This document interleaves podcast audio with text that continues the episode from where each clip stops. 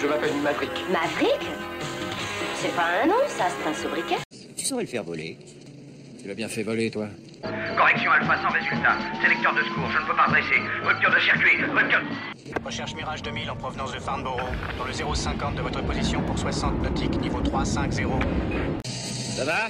Oui. Tout est vérifié. Bien sûr. Oui.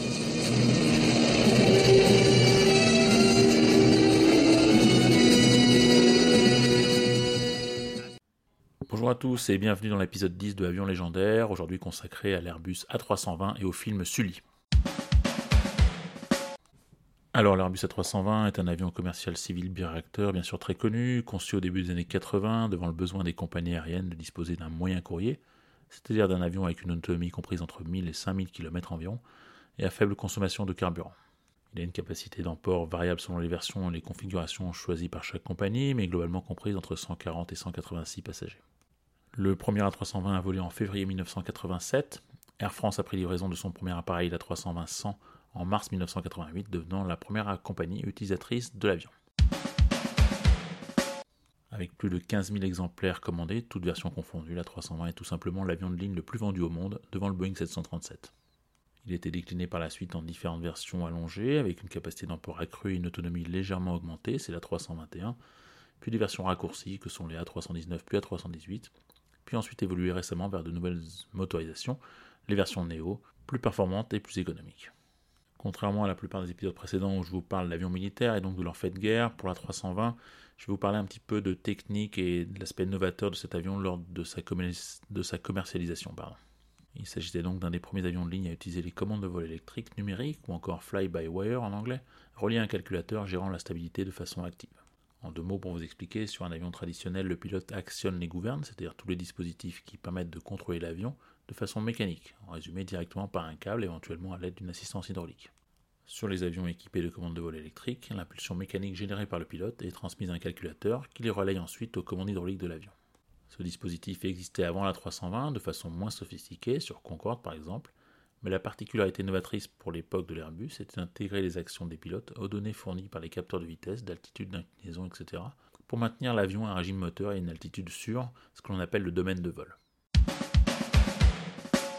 La 320 fait également partie au moment de sa sortie de cette nouvelle génération d'avions de ligne pouvant être pilotés à deux pilotes, du fait notamment des nombreuses assistances électroniques mises en service, ce qui a permis de baisser les coûts d'exploitation des compagnies aériennes de manière substantielle, en faisant l'économie du mécanicien navigant chargé auparavant de gérer et de surveiller les systèmes de l'avion.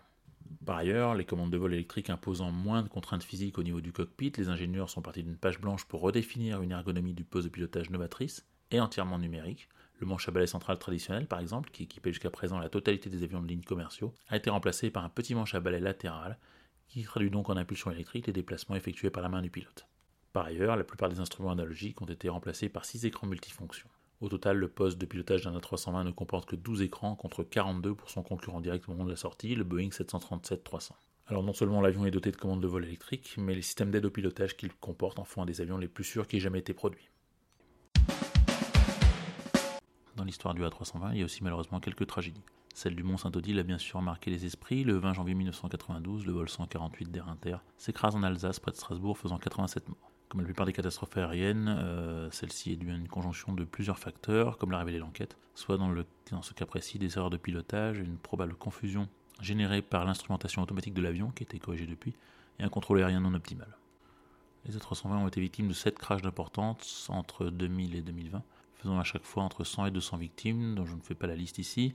Dans ces 7 cas, l'erreur humaine de pilotage a été, euh, si ce n'est la seule cause, souvent une météo défavorable et divers problèmes techniques mineurs, en tout cas la cause largement prédominante. Rappelons également le suicide d'un pilote de la compagnie Germanwings en mars 2015 qui projette le 320 sur un massif des Alpes du Sud, et l'explosion d'un A321 de la compagnie Metrojet à Sharm el-Sheikh en Égypte en octobre 2015, revendiquée par un groupe islamiste.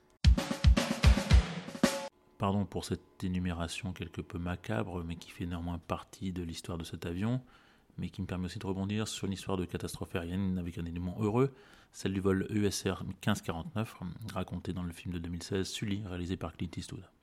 Mayday, Mayday, Mayday, ici Cactus 1549. Nous avons perdu la poussée sur les deux réacteurs. Retournons à la Guardia. 1549, si on vous l'obtient, vous voulez essayer la piste 13 Impossible, on risque de se retrouver dans l'Hudson. Cactus 1549, ce sera un circuit main gauche, piste 31. Impossible. Ok, que vous faut-il pour atterrir Cactus 1549, la piste 4 est disponible. Je ne crois pas qu'on pourra faire la moindre piste. Et sur notre droite, Sur votre droite, il y a l'aéroport de Titerboro. Vous pouvez atterrir sur la piste unité de on Titerboro. n'y arrivera pas. Quelle piste aimeriez-vous à Titerboro On va se retrouver dans l'Hudson. Préparez-vous à l'impact. Le 15 janvier 2009, le vol US Airways 1549, commandé par le capitaine Chesley Sullenberger d'Isuli, décolle de l'aéroport de LaGuardia à New York à destination de la ville de Charlotte en Caroline du Nord.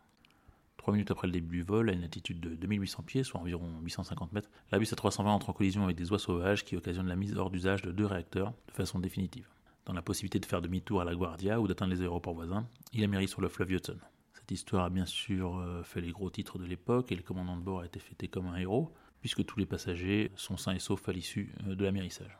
Le film est tiré du livre autobiographique du commandant Sully et retrace donc cette histoire de façon a priori fidèle en ce qui concerne tous les détails techniques.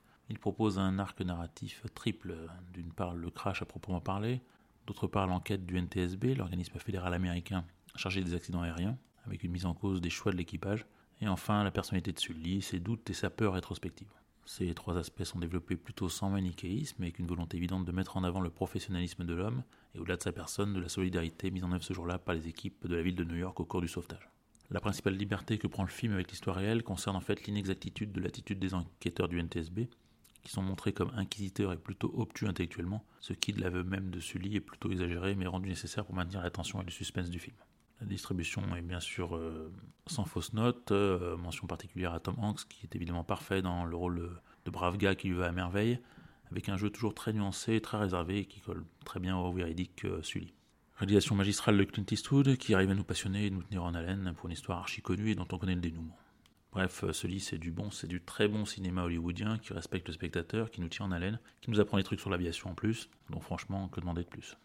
Voilà, c'est tout pour aujourd'hui. J'espère que cet épisode vous aura intéressé. Je vous laisse avec la musique du film Sully, composé par le jazzman français Christian Jacob.